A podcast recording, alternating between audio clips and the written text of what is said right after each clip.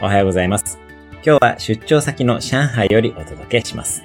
テーマは過去を肯定するというテーマでいきましょう。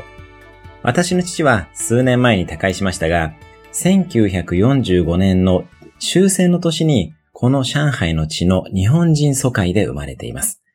祖父母は上海の疎開で出会って結婚したそうです。以前、戸籍謄本をたどって、出生の地の上海の住所に行くと、当時の建物が残っていて、とても感動したのを覚えています。先日、上海月下という先日の上海が舞台の小説を読みました。すると、その小説にちょうど父の出生地の住所が出てきました。こうして自分のルーツを知っていくと、自分の人生が自分だけで成り立っていないという当たり前の事実に気づき、深く感謝できるようになります。ぜひ過去を肯定するためにもルーツを知ってみましょう。